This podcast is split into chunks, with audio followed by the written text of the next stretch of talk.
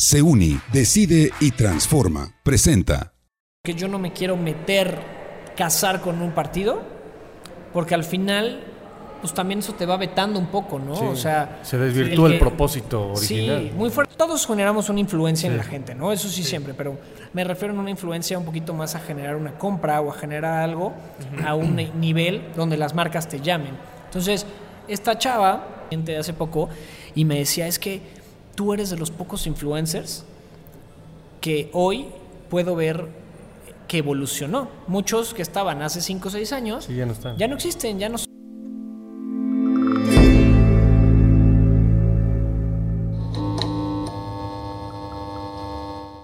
¿Qué tal amigos? Bienvenidos a un episodio más del podcast Buscando Respuestas. Mi nombre es Antonio Vázquez. Yo soy Héctor Casco y el día de hoy tenemos con nosotros otro invitadazo. Cada semana hemos tratado de traerles a invitados de lujo. El día de hoy vamos a platicar con Adolfo Lázari.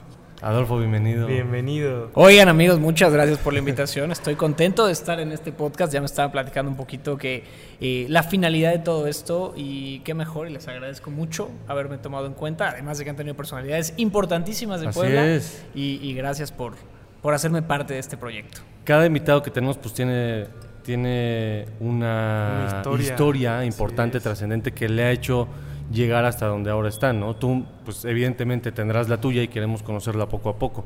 Tú eres el CEO, fundador, emprendedor, dueño, de etcétera, de qué hacer en Puebla. ¿Cómo se le puede llamar? Es CEO. Sí, Para que sí, se escuche de sí. mo- de moda, ¿no? CEO, el creador. El creador. concepto, puedo decirlo Ok. así. ¿Cómo nace el concepto de qué hacer en Puebla? ¿Y Fíjate qué- que el concepto que hacen en Puebla tiene una historia muy interesante para el crecimiento, bueno, para la, la creación completa de este proyecto. Ok. eh, empieza obviamente desde una idea. Pero eso, esa idea pues buscaba resolver una necesidad. Claro. ¿no? Eh, entonces, pues yéndonos bien, bien atrás, yo comienzo con un socio que se llama Uriel, comienzo una agencia de marketing digital. Ok. Esto a los 20 años más o menos, en la universidad yo estaba, empezamos a llevar redes ¿Cuántos años sociales. tienes ahora? Hoy tengo 27 años. Órale. Y empezaste a los tengo 27 años, 20. Y empecé a los 20 años Fíjate. más o menos. Un ratito. El tema de la agencia. La agencia le pusimos EV Marketing. Y entonces comenzamos a hacer el manejo de redes sociales y lo comenzamos con la mamá de una novia que tenía. Y entonces ahí le hacía videitos y le hacía redes. Y luego con unos amigos de ella y luego con un tío. Pero queríamos crecer, ¿no? Y en este crecimiento, pues era difícil porque yo me acercaba con la gente y les decía, oigan, pues yo te llevo redes sociales, yo soy bueno haciendo esto. Y me decían como de, ajá, pero eh, pues se ve, me veían chavito, ¿no? Sí, sí, sí. Lo normal, te ven chavito y dicen, bueno, ya las redes las lleva mi sobrino, las lleva mi hijo, las lleva, vaya, El todo el mundo, ¿no? El, que, el que le llaman el sobrinity manager, ¿no? No, bueno. es que todo el mundo lo- lo- los lleva. Entonces yo decía, ¿cómo les demuestro que yo soy el mejor haciendo esto? Y entonces pensé en crear una página donde yo mostrara eh, mi trabajo, ¿no? Donde yo tuviera videos, diseños, todo, y llevara una red social para yo poder mostrar que era el mejor haciendo lo que hacía, y no tu sobrino, y no tu hijo, y hasta claro. una que otra agencia que yo podía hacer mucho mejor. Y pensando en de qué era la página, de qué hacía la página, de qué hacía la página, un día esta novia, eh, que es una ex novia ya, me dice, oye, hay que hacer algo diferente. Y yo, ok, hagamos algo diferente, ¿no? Siempre íbamos a Angelópolis a dar la vuelta y al cine. Algo diferente, algo diferente. Entonces busco en Google, ¿no? En Google, ¿qué hacer en Puebla? y me doy cuenta que solo sale cosas turísticas, el Zócalo, la Catedral, African Safari, pues lo de siempre, ¿no? Lo Lo, que, te- lo que va a salir, lo más turístico de Puebla, que como local, como persona que vive en Puebla, dices, pues sí, Sí, ya, está ¿no? bonito, Está bien, pero no voy a ir, ¿no? Muchas gracias. Que son No. lugares que a lo mejor son de paso obligados, sí, pero para quienes viven de fuera de pueblo, que vienen. es un- ¿no? son lugares muy turísticos, Ándale. ¿no? Y a lo mejor tú como poblano ya fuiste una vez. Sí, ya ya, dices, "Nah". ya, no vuelves a ir, punto. Están muy bonitos. Entonces dije, bueno, necesitamos algo para los locales, porque tenemos algo para los. eh, para todo el turismo, tenemos algo. Hay páginas para turistas, hay, hay, hay plataformas para turistas, pero no hay nada para los locales. Entonces se me ocurre la idea de hacer un videoblog donde yo pudiera recomendar lugares en Puebla. Para esto pasan, se me ocurre la idea y pasan como seis meses. Seis meses de tener la idea, de, de- de presentársela a mi socio, de decirle, oye, vamos a trabajar, vamos a hacer esto, pero ahí se queda, en una idea.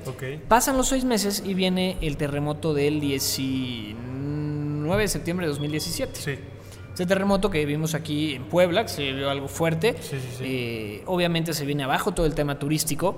Y por hacerse el destino, me toca estar con un profesor en su hotel. Él tiene un hotel en el centro y nos da una clase. En esa, de- él era profesor de la universidad y nos dice a todos vénganse, les voy a dar una clase acá. Nos da una clase y al final de la clase nos dice en el segundo piso va a haber una reunión con directores de eh, hoteleros, con directores restauranteros, el secretario de turismo y pues vamos a presentar una campaña para poder hacer algo para levantar el turismo en Puebla después del tema del terremoto. Quien quiera se puede quedar, quien no, pues la clase ya O sea, en el momento del terremoto apenas ibas iniciando como esta idea. La idea ya la tenía. Ok. Lo que pasó fue que gracias a ese suceso empiezan varias empresas, eh, agencias, Sí, a querer a, promoverse. a levantarse y a decir, oigan, a ver, yo les ofrezco, en esa junta, en esa reunión, yo les ofrezco redes sociales por un mes gratis. Otro, yo les ofrezco hacerles comerciales. Otro, yo les ofrezco campañas en Google, ¿no? Entonces yo, yo como alumno, porque yo estaba como, como en la parte de hasta atrás, con todos mis compañeros que nos quedamos, observando de, ok, algo está, se está pasando aquí algo interesante y tengo que aprovecharlo. Y en ese momento eh, me acerco con mi maestro y le digo, oye, ¿puedo pasar a ofrecer algo yo? Se me queda así como de, ¿Qué vas a pero, pero gratis, ¿eh? Sí, sí, sí. Yo, sí, gratis. Entonces yo me levanto y yo empiezo, oigan, pues mucho gusto, soy Adolfo Lázari, estoy empezando una agencia de marketing digital que se llama EV Marketing y eh, quiero proponerles hacerles un video para un proyecto que se llama Marca Hacer en Puebla y les explico un poquito la, la temática. Termina eso, obviamente mis compañeros en ese momento era como la burla, ¿no? O Sí. sea, este brother llamando la atención, este brother mira nada más, ahí ya se paró y bueno. Qué mala onda, ¿no? Que siempre pasa eso del- Sí. de los contextos. de- de- Sucede, sucede. Los Los cercanos. cercanos, ¿no? son los que Mm. más te llegan a criticar de pronto, ¿no? Y, y, a ver, está bien, pasa y nos pasa a todos. Y a veces hemos sido nosotros también los que Sí, decimos, sí, sí. ay, este güey es un proyecto, ¿no? Pasa, va. Eh, esté bien o esté mal, sucede. Y de repente eh, me acerco, se acercan a mí todos los directivos y todo, digo, ya terminando la reunión, y me dan su tarjeta y me dice, está padrísimo tu proyecto. El mismo secretario de Turismo en ese momento era Alejandro Cañedo. mm, Me dice, Adolfo, está increíble lo que estás haciendo, acá está mi tarjeta, lo que necesites, el apoyo, shalala. Salgo de ahí y salgo de ahí y le marco a mi socio y le digo, amigo, tenemos un pedote. Y me dice, ¿qué pasó? ¿Qué pasó? ¿Por qué? No sé qué, dime qué onda. Y le digo, pues es que ya tenemos nuestros primeros clientes, pero no tenemos página, Sí. no tenemos logo, no tenemos seguidores, no tenemos el primer video, no tenemos más que la idea, cabrón. Y él siempre ha sido muy, me ha apoyado siempre y me dijo, no importa, vamos a echarle ganas, vamos a darle para adelante, qué bueno que ya se pudo hacer, porque él me decía que hay que hacerlo, hay que hacerlo, y yo le daba largas porque estaba con esta novia, ¿no? Entonces sí, me iba a comer, me iba a eso, me iba a lo otro, y no lo hacía, al final estaba la idea, pero no se hacía. Entonces fue el momento en el que comenzamos a actuar. Y es lo que siempre les digo también cuando doy las conferencias a- a- a- en las universidades, todos tenemos una gran idea que está ahí, pero no actuamos, no la llevamos a cabo. Y en este momento ese fue el, el- el El quiebre, actuar. el punto de quiebre donde empezamos a actuar. Y entonces hicimos un logo y entonces buscamos la página, hicimos esto, hicimos el otro y hacemos el primer video. Hacemos el primer video y nuestra intención era apoyar el comercio local. Esto nace ya después del tema de que eh, la idea nació pensando en vender eh, mis servicios como marketing digital. Después del terremoto, la idea se transforma un poquito a apoyar el comercio local, apoyar también el, el tema del turismo. Y ahí es donde comienza a agarrar su rumbo que hacer en Puebla. Y a partir de los 3, 4 videos que empezamos a hacer, tuvimos un video que se viralizó. En ese momento solo era Facebook y un poquito de Instagram, estaba entrando Instagram apenas. No estaba tanto el formato de video, ni, ni Reels, ni nada en Instagram. No, no, los Reels no existían, los Reels, el TikTok. Historias no, creo no que ya existían. empezaba. Historias ya empezaba. Eh, Instagram estaba comenzando su auge, pero todavía Facebook era el fuerte. Facebook y YouTube. ¿Y qué video fue el que se viralizó? El de Flexon. Ah, Hicimos Flexon y ese video, y también trae una historia de ese video de Flexon porque yo no quería hacerlo. No me digas. Yo no ¿Te quería hacerlo. miedito o qué? No, yo no quería hacerlo porque yo ya quería cobrarle a Flexon. Ah, ok. Y. Flexon. O sea, pero antes de Flexon no, no cobrabas No, o sea, no, no. nada, nada. No, yo comencé a hacer Era eso. como por... Para Flexon, nosotros a lo mejor ya teníamos unos 5 o 6 mil seguidores. Ok. para cuando se hizo Ok, en tu página de Facebook. En la página de Facebook. Entonces yo ya decía, bueno, a ver, el trabajo que hacemos de video es de buena calidad. Ok, entiendo que probablemente el impacto como página no es el más alto, pero nuestro trabajo de video ya es de buena calidad. Entonces yo para ese entonces a lo mejor cobraba por video dos mil, tres mil pesos. Ok. Con la intención de, a ver, yo te voy a dar un video de buena calidad que además tú puedes usar en tu Facebook, ¿sabes? O sea, tú lo puedes usar en tus redes sociales.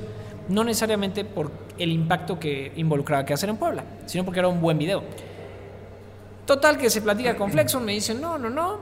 Y había una vendedora ahí que teníamos que nos estaba apoyando, porque en ese momento éramos todos un equipo de amigos que estábamos buscando crecer esto. Sí. Y una conductora que se llama Marichuy Aramburo, que seguro Ok. la conocen. Sí, a lo sí, mejor sí. ya vino para acá o pronto vendrá. Es de los este, 40, ¿no? Está en los 40. Está en los 40. es Vino, vino a control remoto el otro día, pero no fue ella, fue Pauchinos. Pau Cheers. Ajá, bueno, Marichuy, me acerco con ella y le digo, oye, tenemos este proyecto, ¿te gustaría apoyarnos? Y ella entra encantada, y eso siempre se lo he agradecido y se lo reconozco, porque ella, yo le decía, pues no te puedo pagar, pero el proyecto tiene muy buena pues, intención y una gran idea que puede crecer. Sí, entró con nosotros. Entonces un día me voy a Acapulco con esta novia. La novia es importante en esta historia. Esa novia es importante en esta cuenta. historia. Este, y Marichuy y Uriel hacen Flexon. Digamos a mis espaldas, ¿no? Ah, pero con la marca de que hacer con en Puebla, la marca que obviamente. hacer en Puebla. Y de repente me habla Uriel y me dice, amigo, ya hicimos Flexon. Madre. Y yo, ¿cómo, güey? Pero, pues, bueno, está bien. Pues ya qué, qué bueno que lo hicieron. Lanzamos el video y ¡pum! Empezamos a crecer por semana. 7 mil seguidores por semana durante como un mes y medio. Y pasamos de los 6 mil a los 15 mil, a los 20 mil. Yo me acuerdo que iba de 7 en 7. Porque cada semana yo tenía una clase en la universidad a la que iba y el profe me preguntaba, "Oye, ah, porque este proyecto que hacen en Puebla, a la par, yo lo presenté en mi universidad como mi practicum, que es como la tesis, ¿no? Entonces yo lo presenté como mi practicum y entonces cada, cada clase que tenía de practicum me preguntaba, ¿cómo vas? Yo 7 mil, ¿cómo vas? 14 mil, 14,000. ¿cómo vas? Y así, pum, pum, pum, y iba de 7 en 7, No, muy chistoso, durante un buen rato. Entonces ahí fue donde crecimos de los 5, 6 a los 35, 40. O sea, impresionante el crecimiento que tuvimos gracias al video de Flexon, que llegó a casi 2 millones de personas. o sea, se super viralizó. Y ya, entonces así es como ya comienzo ahora sí a ver la parte de negocio dentro de esto, ¿no? Entonces empiezo a buscarle, encuentro que hay una gran necesidad en el tema de como locales, buscar qué hacer en Puebla y encontrar algo que quieras hacer y que la estoy resolviendo con lo que estoy haciendo. Claro. Y entonces así empiezo ya a crear sobre esto una campaña publicitaria y me doy cuenta de otra cosa. Hago una publicidad súper buena porque mi publicidad, a diferencia de todos los medios, es tipo recomendación. Entonces, sí, yo te vendo una campaña publicitaria, pero mi campaña publicitaria va completamente a mi estilo, completamente claro. a mi recomendación, Con una basada en tus más de persona a objetivos. persona. Sí, basada en tus objetivos como empresa, como negocio, pero como una persona, yo le digo como un simple mortal, que puede venir y comer y pagar un, un ticket aquí de comida y punto, ¿no? Un, un- el, el ticket promedio, vaya. Este, y eso gustó muchísimo. Y hasta la fecha hemos crecido, tenemos ya cinco años, cinco años con qué hacer en Puebla, seis años con Ivy Marketing, que Ivy pues, se fue transformando porque realmente dejé yo el tema de llevar las redes sociales. Y me gusta platicar esto porque mi intención de mostrar que yo era el mejor haciendo lo que hacía para poderle llevar redes sociales a otros negocios, me llevó a tener la página número uno en Puebla de recomendaciones, para demostrar que soy, era en ese momento o hasta ahora, soy el mejor en lo que hago. Entonces, es una historia también muy padre porque Sí. yo siempre les digo, cuando tienes una meta y tienes un objetivo claro, vas a poder llegar a ese objetivo. Y a veces ni siquiera, lo, ni siquiera te das cuenta. Pero como ya tienes la meta y tienes el objetivo, todos los caminos que tomes seguramente van a ir hacia ese lugar. Y aquí estamos.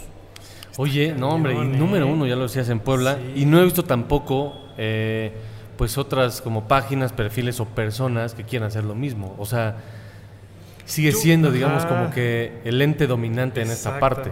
¿O tú conoces, tienes competencia, Sí. digamos? Sí. Sí, pero mira, yo no lo llamaría competencia. Gracias a Dios, eh, ¿Qué hacer en Puebla? Se convirtió en la página número uno porque nos posicionamos en Facebook primero, después le echamos ganas a Instagram, después nace TikTok y evolucionamos también a TikTok, que eso también habla, es algo muy Sí, importante sí, de la claro. evolución. Yo hablaba con un cliente hace poco y me decía, es que tú eres de los pocos influencers que hoy puedo ver que evolucionó. Muchos que estaban hace 5 o 6 años Sí, ya no están. ya no existen, ya no son, ya no hacen nada, ya, ya no sabes de ellos. Tú evolucionaste y pasaste de Facebook a Instagram, a TikTok, a YouTube. Entonces hay toda esta plataforma y mis contenidos son bien diferentes. Y eso es algo súper importante. Hoy sí hay, hoy hay, y yo les reconozco a, estos creadores de contenido porque gracias a TikTok empezaron a salir en Puebla varios creadores de contenido importantes en el tema de las recomendaciones. Porque la viralización es mayor ahí, ¿no? En Porque TikTok. obviamente te viraliza mucho más rápido. eh, no digo que sea fácil, no digo que hayan tenido el camino más fácil porque todo tiene su, su- su chiste y su trabajo también es bueno y la calidad de cómo lo hacen es buenísima. Pero sí te puedo decir que en Puebla fui el pionero en hacer esto. O sea, realmente no le copié a nadie, realmente fue una idea 100% eh, mía que creció gracias al equipo que tengo, porque obviamente yo siempre le doy el reconocimiento a Uriel, ¿no? Porque al final yo soy la cara. La gente me invita a mí, ¿no? Porque yo Sí, soy la cara, yo salgo. Pero Uriel es esa persona que estuvo atrás creando el contenido, este, editando los videos, grabando y haciendo que eh, esto se pudiera lucir como se lució para poder crecer. Entonces también me encanta darle reconocimiento a él y a todo el equipo que hoy está conmigo, ¿no? Hoy y durante estos cinco años ha trabajado mucha gente que nos ha ayudado en diseño, que nos ha ayudado en ventas, que nos ha apoyado en, en muchísimas cosas. Las conductoras que han sido parte de qué hacer en Puebla también ha sido muy importante ese, ese, ese, ese punto, ¿no? Entonces, pues somos parte de un gran equipo.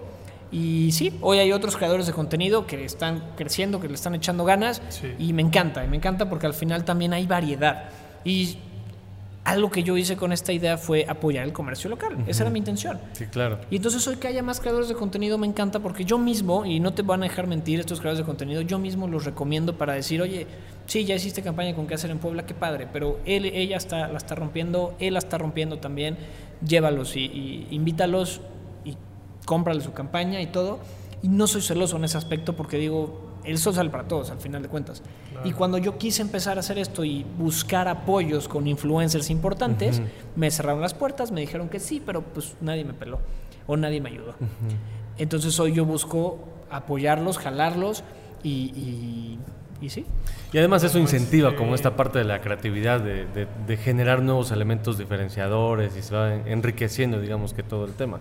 Sí, también tienes que estar más al, Así, más al pues, tiro, en- claro, en estar más- vivo. ¿no? Más vivo. ¿Y qué haces? ¿Y qué estás haciendo? Sí, también. También la competencia, si así le podemos llamar, ayuda para poder ir mejorando. si no, también te sientas en tus laureles, dice, ¿no? y Y te ya dices, pues, todo dar. soy el mejor en lo que hago y no hay nadie más, nadie me llega a los talones. y- No, hay que seguirle echando ganas. No, y yo me acuerdo muchísimo también, o sea, de, de mi novia actual que tengo, que nos poníamos a ver videos como para ver qué hacer, porque sí llegó un ¿Ah, sí? punto, o sea, igual cool. en la relación, ajá, y ahorita qué hacemos, era lo mismo, ir a una plaza. Y como tal lo googleabas así. ¿eh? ¿Qué hacer Sí, ¿qué hacer Puebla? ¿dónde ir, no? Fíjate que como punto Eso importante, como tip, eh, hay una página que se llama Google Trends.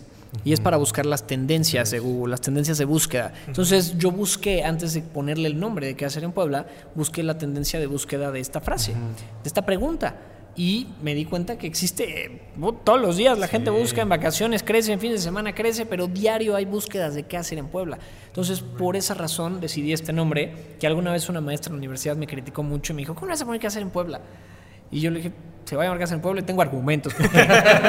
y, y- y sí. y- Aquí está Google Trends respaldándome. Y Y, los millones de personas Entonces, que lo buscan. Si alguien Sí, trae un proyecto y quiere buscar un nombre o quiere buscar cómo la gente lo está buscando en Google, Google Trends es una excelente opción, un gran tip. Oye, siempre hay en el camino pues momentos complejos, escenarios adversos. Por ahí Orlando de, de este quien lo entrevistamos en el podcast pasado, nos decía, yo no le llamo problemas y problema es una palabra que yo omito el vocabulario, pero siempre hay escenarios adversos, ¿no? Y sobre todo, bueno, a muchas industrias, yo creo que la pandemia tuvo un impacto pues a veces no tan positivo, ¿no? ¿Cómo te trató a ti? ¿Tuviste alguna influencia negativa en la pandemia en este momento? Porque, pues, a ver, había lugares que se cerraron y Claro. todas las recomendaciones que tú haces, pues, son evidentemente para atraer personas a visitar a uno u otro Hacer lugar. algo diferente, fuera de casa. ¿No? Ajá, exacto. Pues sí, mira, también yo concuerdo mucho con esta parte del problema. No, no lo veo problemas, lo veo como oportunidades. Al final Claro. son áreas de oportunidad. Saludos para Orlando. Eh, saludos Orlando, estamos de acuerdo. Este y sí, bueno, vino la pandemia y obviamente los lugares cierran y eso para nosotros fue como de, wow, espérate, ya tenía yo campañas que tuve que pausar. Eh, obviamente el tema de los pagos también se tuvieron que pausar. Entonces en un tema económico pues sí se vino un poquito abajo Se detuvo todo se como detuvo en un tema de las recomendaciones, pero tuvimos que buscar cuál era la oportunidad de todo esto, qué hacíamos para evolucionar y, revi- y- y- y no morir, ¿no? Y no Porque además, si no meses. sigues generando contenido, o sea, se te puede apagar la. Te olvidas. la- Te olvidas. Fíjate que pasó algo muy interesante. Antes de la pandemia empecé a ver cómo crecían, bueno, cómo se crearon dos, tres paginitas de Facebook que buscaban hacer lo mismo, pero lo mismo. O sea, yo siempre digo, bueno, trata de hacerlo un poquito diferente. Bueno, lo mismo. y me gustaba verlas y seguirlas porque pues me gustaba ver, a ver cómo lo están haciendo y estos chavos nuevos. A ver si me están imitando bien. ¿no? A ver si me están imitando bien. Y los veía. Y entonces llevaban ahí un crecimiento lento, pero Hasta iban les dabas like, Sí, sí, sí. A mí siempre me ha gustado apoyar eso y digo, ok, a ver, yo no lo inventé, ¿no? Tampoco, Sí, soy, claro, el, claro, es- sí. tampoco soy el que inventó el videoblog. Sí digo, ok, seguramente habrá formas distintas de hacerlo, ¿no? Y conceptos distintos. Pero bueno, ahí encontré uno que otro y este, los empecé a ver. Y justo viene pandemia y me doy cuenta que estos pues empiezan a, a- a dejar de publicar. Y yo digo, yo no voy a dejar de publicar. O sea, yo soy el número uno ahorita y lo voy a seguir siendo. Y necesito estar publicando y publicando y publicando. Y evolucionamos a la parte de eh, las recomendaciones, pero vía Uber Eats, Rappi, servicio Ok, a domicilio. Entonces yo lo que empecé a hacer fue contenidos de que yo pedía a domicilio, de que les promovía a los lugares el pedir a domicilio, ¿no? Entonces De- mis campañas... ¿Hacías el acuerdo con los lugares o fue iniciativa tuya decir, a ver, vamos a. a- a- Empecé, empecé haciéndolo por puras historias de Instagram, donde yo les decía a quien quiera mandarme algo, Ah, lo vamos agendando y yo voy diciendo, oigan, pedí esto, y si quieres pedir esto, y si quieres pedir el otro. Y se me saturó y entonces empecé a hacer las campañas así. Entonces ya les hacía la campaña donde yo te iba, te hacía un video de cómo preparaban los platillos y cómo los embolsaban y cómo se iba todo bien bonito hasta llegar a tu casa. Y entonces cambiamos, evolucionamos las campañas y eso fue lo que nos mantuvo vivos, porque también un tema económico ya tenía gastos de equipo, de Sí, renta, claro. o sea, yo no era el influencer con su celular y ya, ¿no? Y que vive con sus papás. Sí, no, sí. yo ya era alguien que tenía una oficina, que tenía un equipo, que tenía gastos, pagaba internet, pagaba ya muchas cosas que, pues, gastos fijos. Sí, que había que seguir pagando. Exactamente. Y eso fue lo que nos mantuvo vivos y nos mantuvo poniendo bastante contenido, publicando. Cuando empieza ya a aperturarse los lugares, los mismos lugares me decían, es que nunca dejé de verte. Nunca dejé de verte. Los demás que llegaba a ver desaparecieron. Y nunca dejé de verte. Y hasta la fecha me, vuel- me, he vuelto a meter a estas páginas y ellos, pues ya, fueron, murieron, ya dejaron de subir contenido. Digamos que la, la pandemia sí se los comió. Y pues gracias a que nosotros estuvimos publicando, nos mantuvimos vivos y estuvimos en la cabeza de la gente a pesar de la pandemia. Sí. Entonces eso, eso nos ayudó muchísimo, el no detenernos. Y esa es parte de la innovación, porque, o sea, es lo que te decía al inicio. Cuando traes ese ritmo y ese engage, digamos, en, en las plataformas y de repente dejas de publicar y de hacer contenido, pues la gente dice, "Pff, Se viene no, abajo". se te apaga el botón, se te apaga el switch. Cañón. Oye, yo tengo una pregunta que creo que es muy importante y creo que es la pregunta más importante del podcast. A ver, A ver. ¿Cómo le hiciste para no engordar? sí está cañón, todo tiene que ver, o sea, bueno, con lugares Oye, de veras, porque te la pasas de todos lados. No manches, Sí, ¿cómo sí, sí. Esa es, es una gran pregunta, pregunta. básica. ¿Cómo le hiciste pregunta para básica. pregun- O sea, porque está cabrón. Pregunta básica, pregunta Y básica. es que es comida bien nasty, o sea, rica, pues, o sea, muy rica. Sí, pero todos los días sí eso está- Fíjate que sí he, sí he tenido que, que moderar mi, mi- Cuando yo empecé con Cáceres en Puebla, junto con Uriel, íbamos, sí, grabábamos y nos comíamos todo. O sea, eran siempre, vamos, vamos a ver, más o menos son 10 platillos los que ponemos en, en la mesa, ¿no?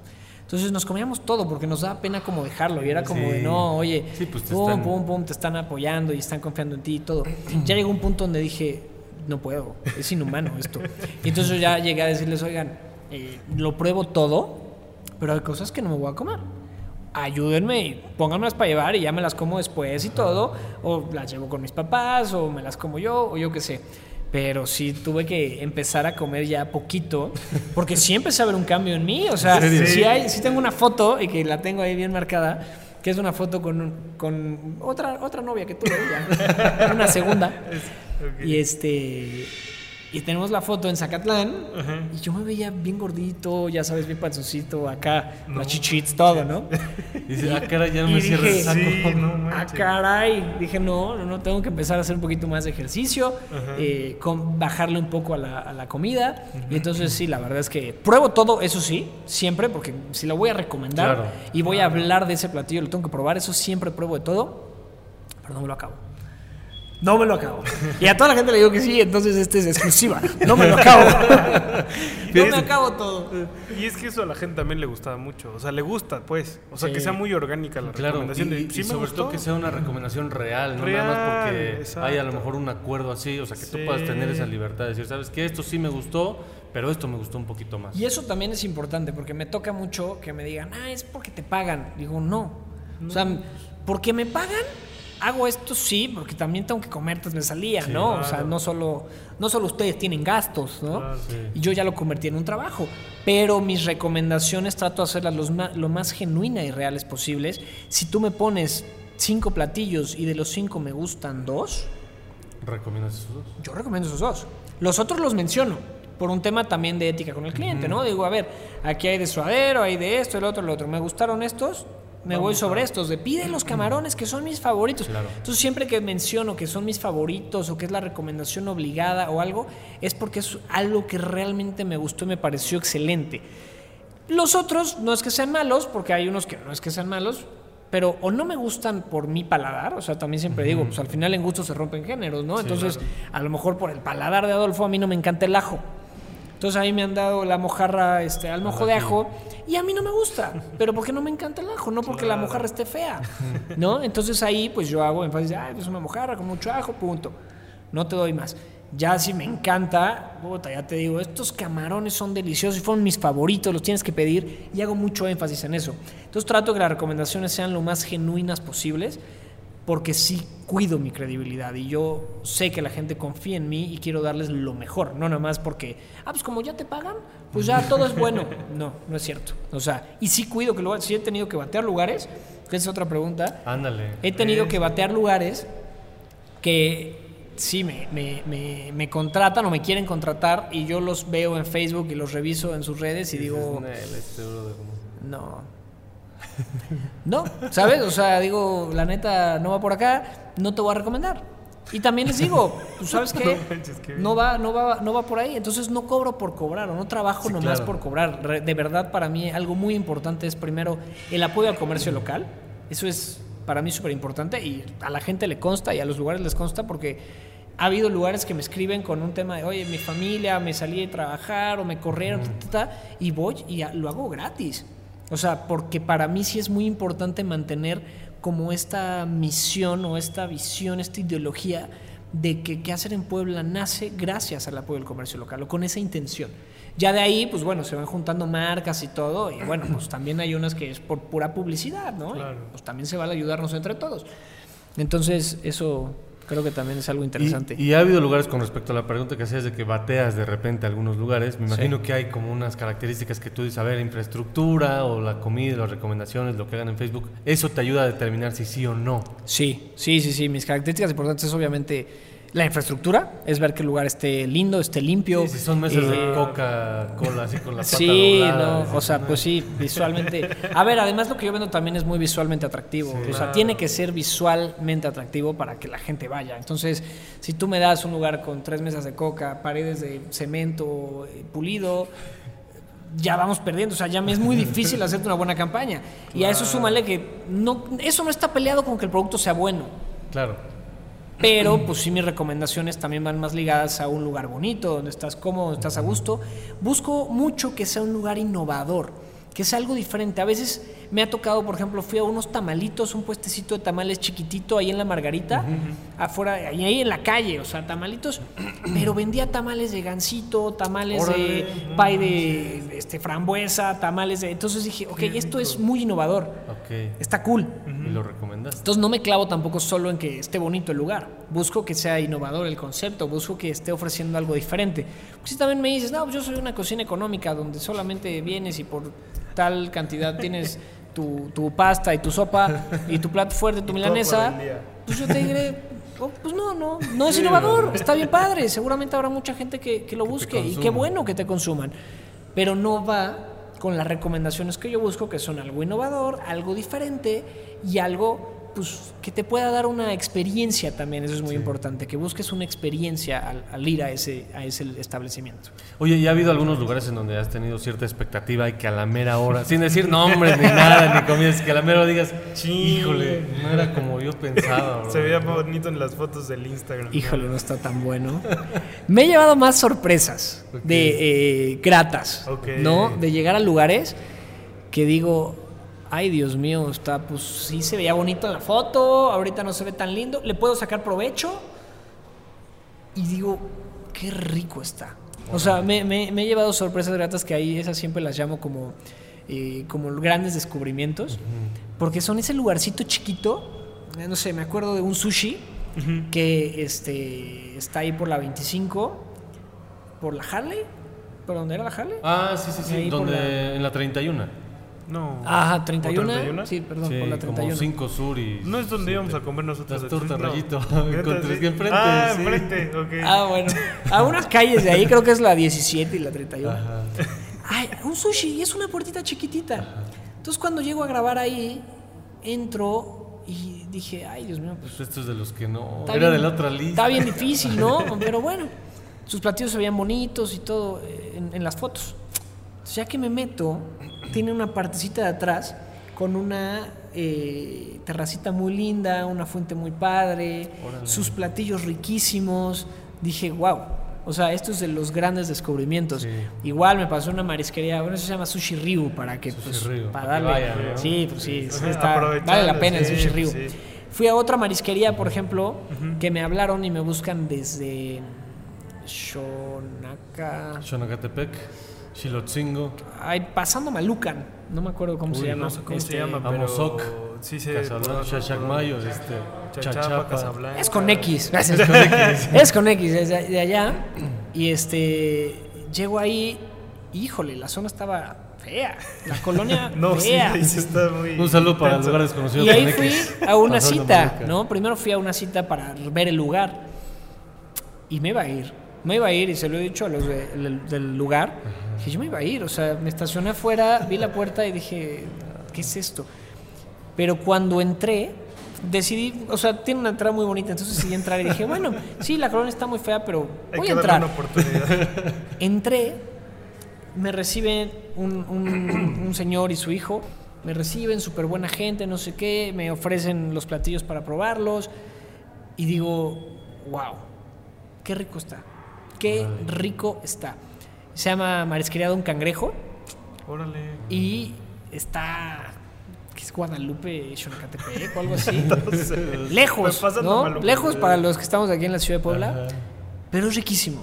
Se volvió una de mis marisquerías favoritas por el trato tan amable de ellos, por eh, los platillos tan ricos, por la, el- el- la calidad de sus, de, su- de sus mariscos. Entonces dije, wow, o sea, este también es un gran descubrimiento. Entonces me, me he tocado con más sorpresas positivas de grandes descubrimientos Ok. que sorpresas negativas que llegue y diga, ay, no, si está re feo.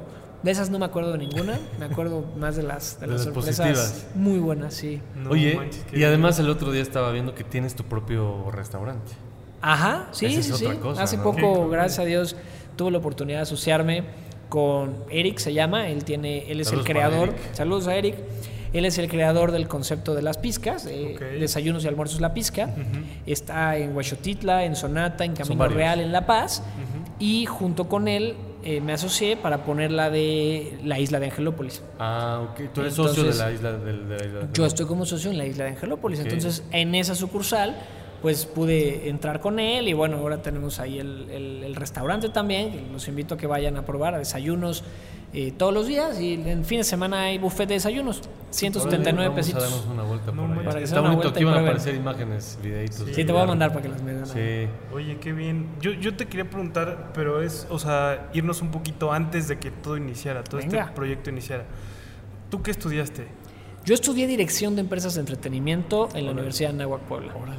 Dirección de empresas de entretenimiento. De entretenimiento. O sea, yo, yo creo que desde ahí, o sea, en el momento en el que tomas esa decisión, ya tienes como más o menos visualizado que tú quieres hacer algo relacionado a ese, al tema del entretenimiento, supongo. Totalmente, yo no quería estudiar ninguna licenciatura, by the way. O sea, yo no quería estudiar nada. Yo le decía a mi mamá, yo voy a ser conductor de televisión en Televisa. Oh, me ¿a voy qué a ir al Ajá, me voy a ir al CEA y ahí voy a ser conductor y voy a estar en Venga la Alegría o en Hoy o La algo Rosa así. de Guadalupe. Ese era mi, mi, mi ¿Nunca sueño, en La ¿no? Rosa de Guadalupe? No, nunca estaba en La Ah, Rosa de Guadalupe, no, nunca. Pero mi sueño era estar como conductor en esos programas de la mañana. Sí. Y yo los veía mucho porque decía, quiero estar ahí. Y cuando entro a la y cuando en la prepa empiezo a ver universidades, llega aquí la Universidad de Anáhuac, veo esta licenciatura, me llama muchísimo la atención y dije, bueno, creo que voy a intentarlo por acá.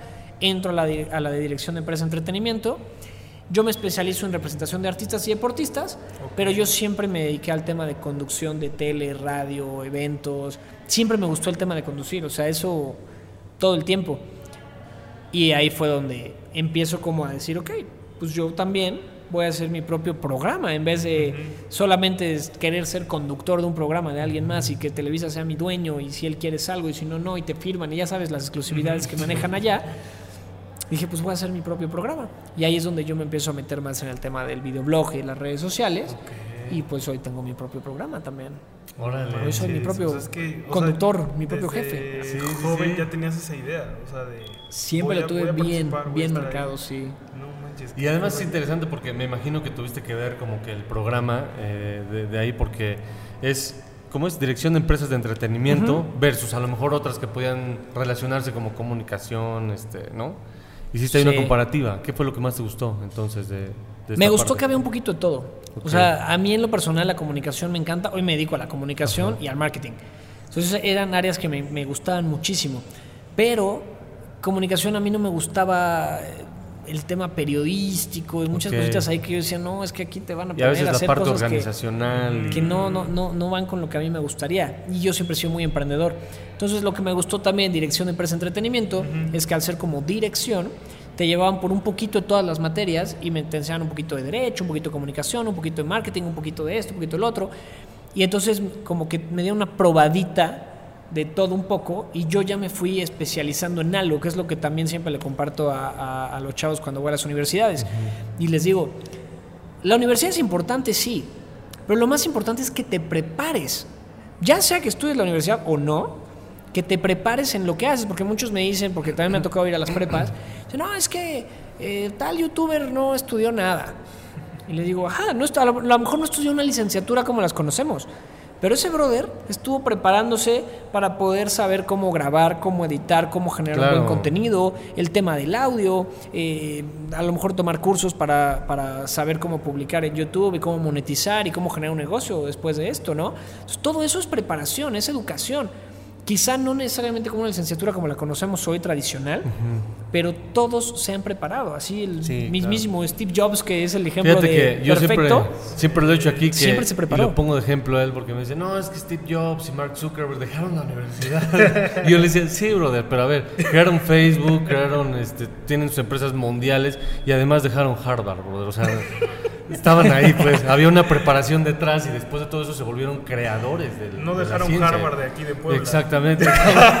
Aquí en el Hay una universidad que se llama Harvard aquí. No, bueno, pero finalmente dejes lo que dejes, que es una gran universidad, Sí, dejes lo que sí. dejes. Lo importante Y que te es tienes que seguir preparando. seguirte preparando. Exacto. Lo que sea, cursos. Hoy, hoy tenemos la ventaja de que tenemos a la mano cursos en YouTube, cursos en Google, cursos gratis. eh, entonces, síguete preparando. Eso, es- eso es lo más importante.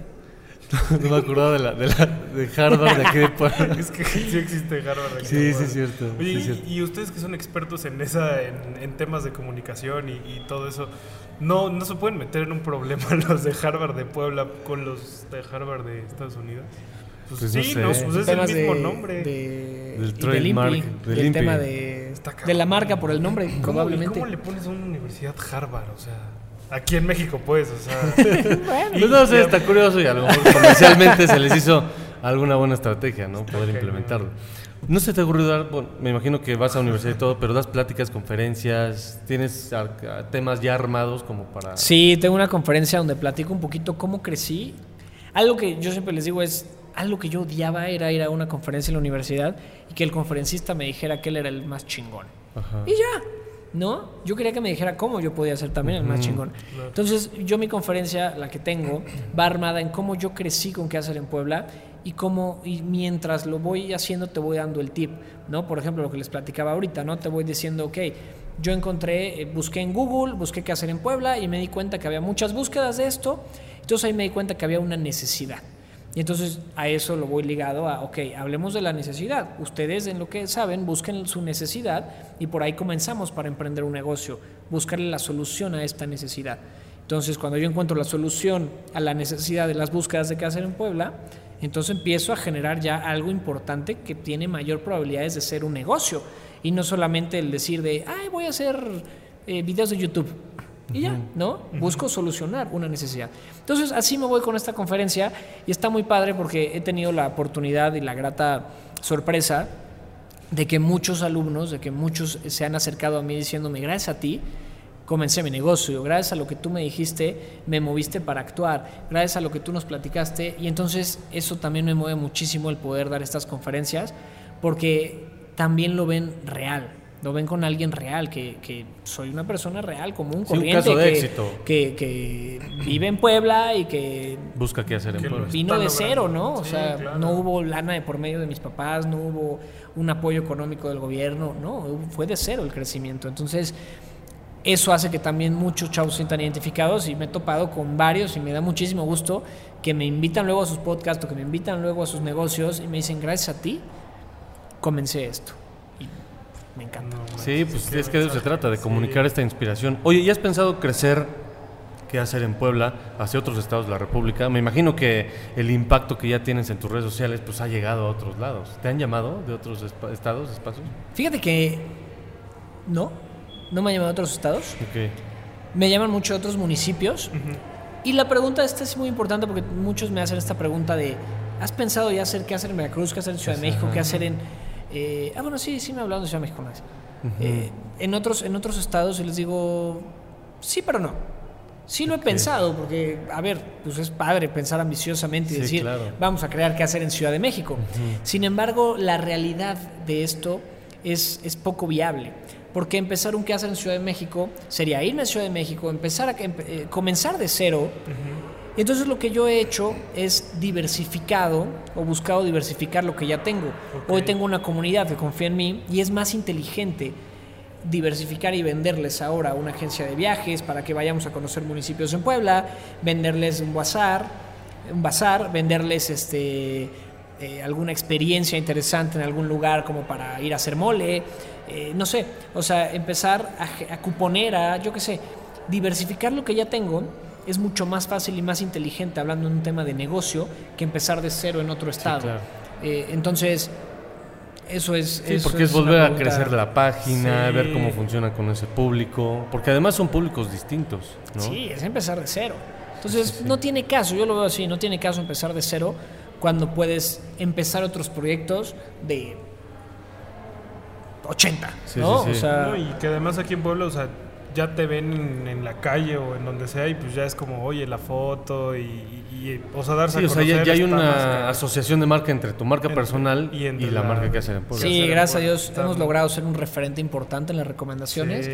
y sí ya también una figura reconocida en el tema de que, sí, no te voy a decir "Uta, qué, qué famoso soy, pero sí me pasa ya muy seguido el tema de que la foto, el tema de que llego a un lugar y sé que me reconocen Sí porque te piden fotos. se me quedan viendo. No es de los que avienta los tenedores y a ver, No, no. No, a mí me encanta y yo lo- siempre lo he dicho, me debo a la gente que, que- que lo ve, ¿no? Me debo a la gente que nos sigue. Entonces cuando se me acercan y me pide una foto, yo feliz de tomármela. eh, y muchas veces no se me acercan, pero se nota, así que entro Sí, al de que te restaurante, reconocen. se me quedan viendo. Es como- es el que es el que lo más chistoso es que obviamente el que me reconoce de la mesa o los que me reconocen de la mesa, siempre hay uno que no. Entonces sacan su celular, les muestran el video y tienen el volumen alto. y entonces empieza, ¡Amantes de Puebla! Y yo, y yo estoy allá sentado y volteo y digo, más así. soy yo. Buenas tardes. Es lo más cagado y siempre pasa. O sea, como que bájenle el volumen y luego muestren el video. Sí, no y ya nada más veo sus caras de qué oso. Pero no, la verdad es que a mí me encanta y soy lo menos, lo menos mamón en ese aspecto porque sé, sé firmemente que qué hacer en Puebla, el éxito de- del proyecto se debe a la gente que me sigue, a la gente que va a las recomendaciones y pues bueno, si les es eh, les gusta o les interesa tomarse una foto conmigo, que les mando un video a su amiga, a su hijo, no sé qué. Y es, ah, es otra muy chistosa. Los papás son mis fans. O Los sea, sí, o sea, se me acerca chavos, tú pensarías, no, las redes sociales, Ajá. chavos de nuestra edad, ¿no? El Y se me ¿cómo le acerca el chavo de Sobrinity, Manager, se me acerca alguien de 25, 23 años y me dice, brother, tú eres el que hacen en Puebla. Y yo, sí, sí, soy. Oye, mi mamá es tu fan, güey. No manches. Le mandas un- nos tomamos una foto, le mandas un video y la saludas. Y digo, sí, sí, tengo mis fans, mis fans cuarentonas, cincuentonas. Pero me encanta, me encanta. Que fíjate, ha habido un momento en el que, bueno, Facebook ya se volvió una plataforma de señores. Sí, totalmente. De señores. Totalmente. Incluidos tú y yo. No. ¿qué pasó? Tú Hemos crecido, más, hermano. ¿no? Hemos crecido. crecido. Y, hermano. y- y fíjate que nosotros que, o sea, somos creadores de contenido, también pensamos en, o sea, en lo que le puede gustar a los chavos, Sí. pero nos volvemos parte de, no, esto le va a gustar a los chavos, y ya no les gusta. Sí, no, no, no. O sea, cuando empiezas a pensar eso ya eres un señor. No, es que esto es de chavos. Esto Esto es de chavos. Mira, ponle una Cuando así, empiezas a hacer eso ya te conviertes en un señor. Está cañón. Totalmente, totalmente. Pero Oye, bueno. bueno, entonces eh, eh, te voy a preguntar, en estas atenciones que tú das de los, de los fans y todo esto, vi que apenas grabaste con Fer Carnal y te quería preguntar qué tipo de... Bueno, yo vi que, que hicieron una colaboración, pero él es muy de trolear a los fans, ¿no? De repente que se encuentra Sí, la claro. gente. A mí me encanta porque le hacen como que mucho caso Sí, caray. y se va a otros lugares y le vale madre. O sea, él va y Sí, trolea. sí, sí, me Tú- encanta. a, ti no, a ti no te han, eh, digamos, como que encontrado esta forma de querer desarrollar contenido de esta naturaleza, como de un poquito de troleo asociado a todo el tema de, de qué hacer en Puebla? No, realmente creo que. Únicamente creo está que al tema de la recomendación. Pues sí, me, me- me he hecho, también creo que eso ha sido un éxito total y cuando también una de las recomendaciones que siempre les doy a los que quieren crear contenido es busquen un nicho y váyanse por ahí, porque de repente quieren trolear y quieren dar una recomendación y luego quieren subir un maquillaje y luego no son nadie, o sea, porque al final la gente, alguien, una amiga me decía, es que mi hermano, mira, tiene dos videos que se han súper viralizado, ¿no? Entonces me enseñó sus TikToks. Me dice, pero tiene 2.000 seguidores y sus dos videos tienen más de 2 millones de vistas. Entonces yo lo veo y le digo, creo que tu hermano no ha crecido, no porque su contenido sea malo, sino porque su contenido es tan variado que entonces se le hizo viral el de la película y cuando se metieron a ver Si su contenido de películas, se dieron cuenta que había uno bailando, que había otro dando la recomendación de dónde ir a comerse una torta y otro él haciendo una chistosada y entonces obviamente no lo siguieron porque no se no vieron eh, Una que, línea, pues, o sea. que ahí iban a tener ese contenido que les Claro. gustó. Entonces siempre tienes que tener una línea de contenido bien marcada para que la gente sepa que si te siguen a ti vas a tener contenido emprendedor. Si te siguen a ti van a tener recomendaciones. Si te siguen a ti van a tener bromas, se van a cagar de risa. Si te siguen a ti van a tener X cosa. Entonces ser muy marcado con tu, con tu contenido es, es un tip que puedo dar también mucho para poder crecer realmente. Sí, porque hay veces que se quiere como acaparar de todo y a lo mejor es bueno haciéndolo, pero no siempre puede funcionar, ¿no? Sí, por ejemplo, yo que- subo videos bailando y luego el podcast y luego, y pues no, no Por no ejemplo, bailes. no. es que ahí está mal. No bailes. Sí, no, bailes, No creo que sea- Bailo ya como señora. Ni siquiera sabes bailar, De aplauso, ¿no? No te conozco, pero no sé. No es algo que me gustaría encontrarme. En mi feed. Ándale. En Sí ti- le daría. ah, bueno, creo que Es más, hasta lo reporto, estas publicaciones. Sí Yo le te puedes veo poner, bailando y lo pongo reportar. No manches, no son así, oigan. Yo que quiero viralizarme. ¿eh? Fíjate que se, se- justo en la, en la pandemia como que tuvo este despegue porque había mucho ocio en los hogares y mucha Sí. gente empezó a, a viralizarse justo por hacer estas cosas, pues que le podemos decir fáciles, ¿no? Bailar, hacer este lip sync, cantar, etcétera. Y como el algoritmo está diseñado para que te puedas viralizar muy rápido, muchos también empezaron a surgir. Pero hubo un momento en el que tú distinguías, a ver, pues este ya se hizo popular, etcétera, pero puede ser que le pueda, puede ser que le haga falta talento para continuar, ¿no? Entonces, ¿hay qué recomendación les darías a aquellos que en algún momento se viralizaron, pero pues que ya no pasaron de ahí? Pues mira, creo que es importante diferenciar a los creadores de contenido. A mí me gusta mucho diferenciar entre influencers y, eh, no sé, TikToker o creador de contenido. ¿Por qué? Porque no es lo mismo. Damos por hecho que el tener seguidores te hace influencer. Entonces, no, pues esa chava tiene dos millones de seguidores y, ¿y de qué son sus videos? Baila. ¿Tienes millones de seguidores? Ok. Y son fotos de qué largo está mi cabello, Ándale. ¿no? fotos ¿Les gustan mis zapatos? ¿no? Y dices, ok, está padre su contenido, no lo critico, qué bueno. Sin embargo, esa no es una influencer, porque no genera un impacto, no influye. Bueno, a ver, todos generamos una influencia en la gente, ¿no? Eso sí, siempre, pero me refiero a una influencia un poquito más a generar una compra o a generar algo a un ni- nivel donde las marcas te llamen. Entonces, esta chava probablemente si hace una recomendación, agarra sus historias y dice, oigan, porque me ha tocado, ¿no? Tengo ahí una conocida que hace videos acá del el, el lip sync con, Sí, claro. con muchas cositas y tiene muchísimos seguidores y todo, en Instagram y en TikTok. Y un día le invité a un restaurante y le dije, ay, a ver, eh, hazte unas historias. Sí. Hizo sus historias y la cuenta no subió, la cuenta de, de ese restaurante no subió ni un seguidor. No se vio reflejado el impacto que parece ser que ella tiene. Y en cambio viene qué hacer en Puebla, por ejemplo, con 30 mil seguidores, la otra tenía 220 mil y generó 500 o 700 seguidores a esta cuenta y ventas. Y entonces, ¿a qué se debe? Primero, a que además de creadores de contenido, nosotros sí somos influencers, porque influimos en. Dos, nuestro tipo de contenido tiene una influencia a ir a consumir. Y hay una reputación sólida también. tipo, y hay una reputación sólida. El otro tipo de contenido es un contenido que sigues, pues no para que te recomiende dónde ir a comer. Para entretenerte. Sigues para entretenimiento total. Entonces, no le llamaría yo influencers. Entonces, la recomendación, o sea, me dice una recomendación a estos que han crecido mucho. No es por recomendar nada realmente, porque pues, si ellos crecieron así, pues así va a tener su contenido, pero va a ser difícil convertirlo en negocio. No digo que sea imposible, porque a lo mejor una marca de ropa le puede llamar mucho la atención que la niña baile. Claro. Y ahí sí puede tener impacto, ¿no? Entonces buscar a sus marcas de nicho para que se puedan monetizar. Pero si tú estás empezando a crear contenido y quieres convertirte en un influencer, pues tienes que ser experto en lo que, en lo que hablas. Tienes que ser experto en, en- en- en emprendimiento, experto en gastronomía, y ahí vas a influir porque la gente te va a seguir porque quiere aprender de ti o quiere conocer de ti, y no nada más por entretenimiento total, ¿no? Entonces, yo, yo sí diferencio mucho este tema de que el influencer no es la persona que tiene muchos seguidores, es la persona que realmente influye en una comunidad. Y puedes tener 100 seguidores, pero si esos 100 seguidores, tú andas en bici y eres líder de un grupo de bicis, y esos 100 seguidores, cuando tú dices, oigan, les recomiendo ir a esta tienda nueva de bicis porque ahí venden estos cascos y vendiste 20 cascos, My Bike eres un influencer. eres un influencer. Claro.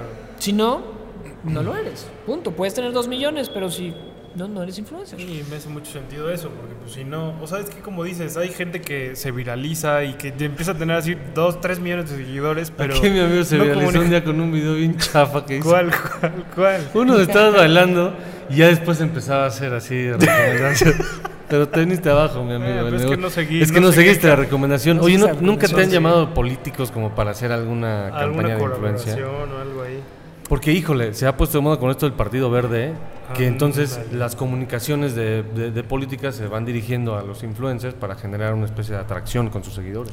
Tuve una cercanía ahí de que ¿Te puedes me- decir con quién? No. Yo creo que no. es No mejor, pasa nada, no es pasa mejor evitar Es mejor eso. evitar sí, eso. sí, sí.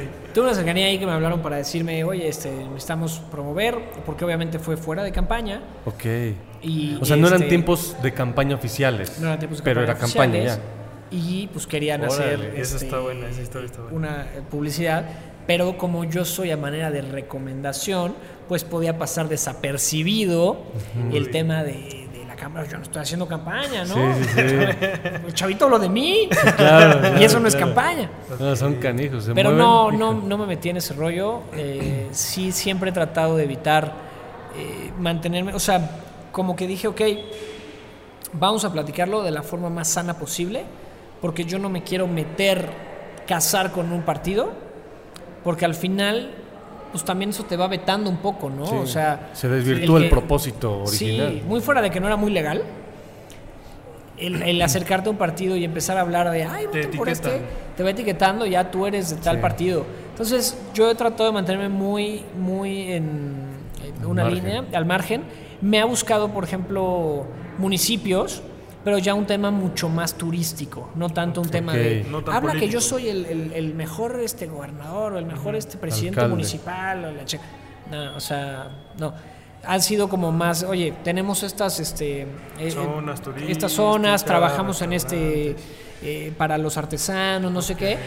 Y me han pedido así, oye, pues si se puede una mención, mencionarlo. Y entonces yo trato de mencionarlos, pero de forma muy real, de decir, oigan, ahorita hay un, un espacio para artesanos y entonces voy al espacio de artesanos y lo veo y platico con la gente y veo que la gente está contenta y digo, qué padre por el, el- el presidente municipal de este municipio Claro. porque se rifó con esto, porque ayudó a los artesanos para este para hacer esto. ¿no? Y un reconocimiento orgánico economía. que esté... Entonces, un reconocimiento real, no algo que yo creo, no tanto lo que él me pidió que dijera. sí, sí. Entonces, yo siempre trato de ser así, de mira, sí, pero yo voy a ser genuino.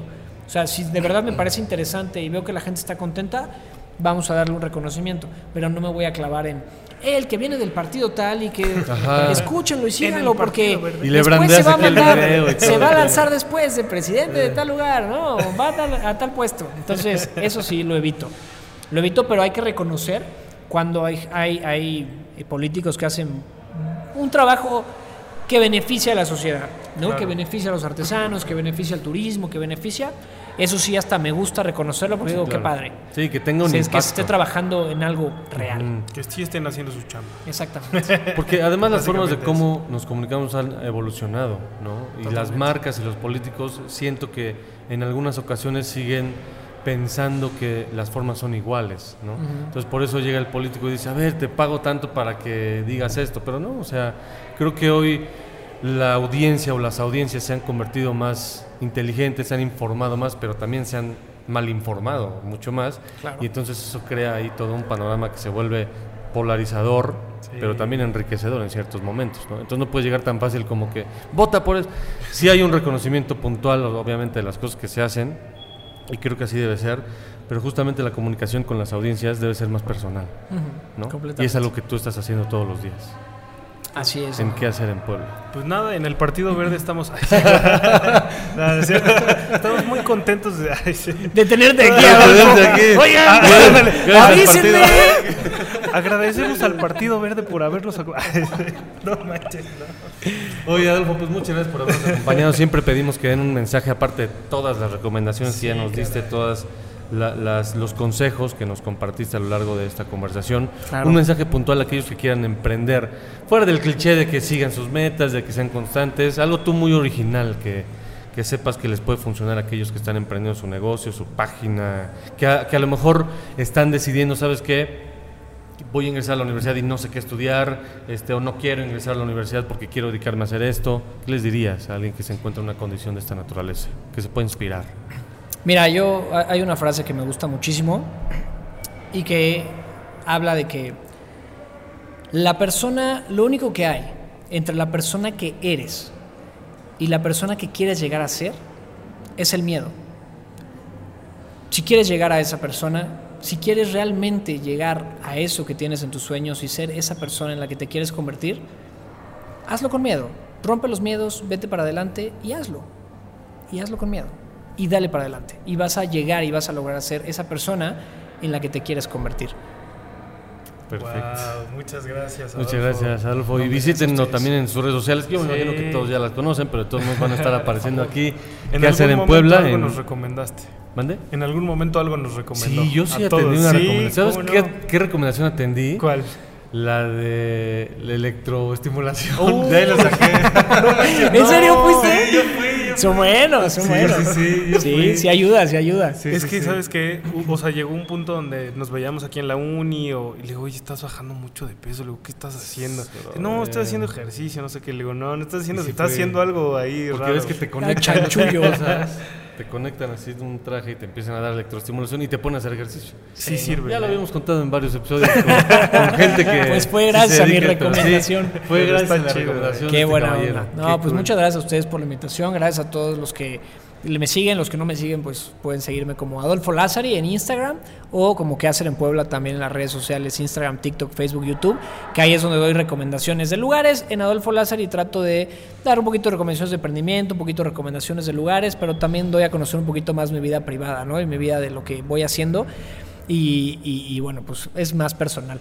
Entonces, pues gracias por la invitación, gracias, Gracias. por esta por esta gran charla, qué gusto conocerlos y gracias por el por el podcast. También gracias al equipo que está aquí atrás que está ahí aguantándonos en lo que las cámaras no se apagan. Gracias, Adolfo. y Gracias, Gracias, Héctor Adolfo. Bryant, el equipo. Y a ustedes que nos ven cada semana. ¿no? ¿Por qué dijo mi segundo nombre? Héctor Bryant. El Bryant. Vamos a decirlo. Es más No, el oye, personificador que diga ¿esto no se Héctor podrá Bryant. cortar? Que diga el personificador que No, diga Héctor ¿cómo va a Bryant. Gracias a ustedes que nos ven cada semana. No se, no se olviden de darle like, de suscribirse y de seguirnos viendo. Compártanos también. Muchas gracias. Y la recomendación de siempre es que sean felices. Nos vemos. Adiós.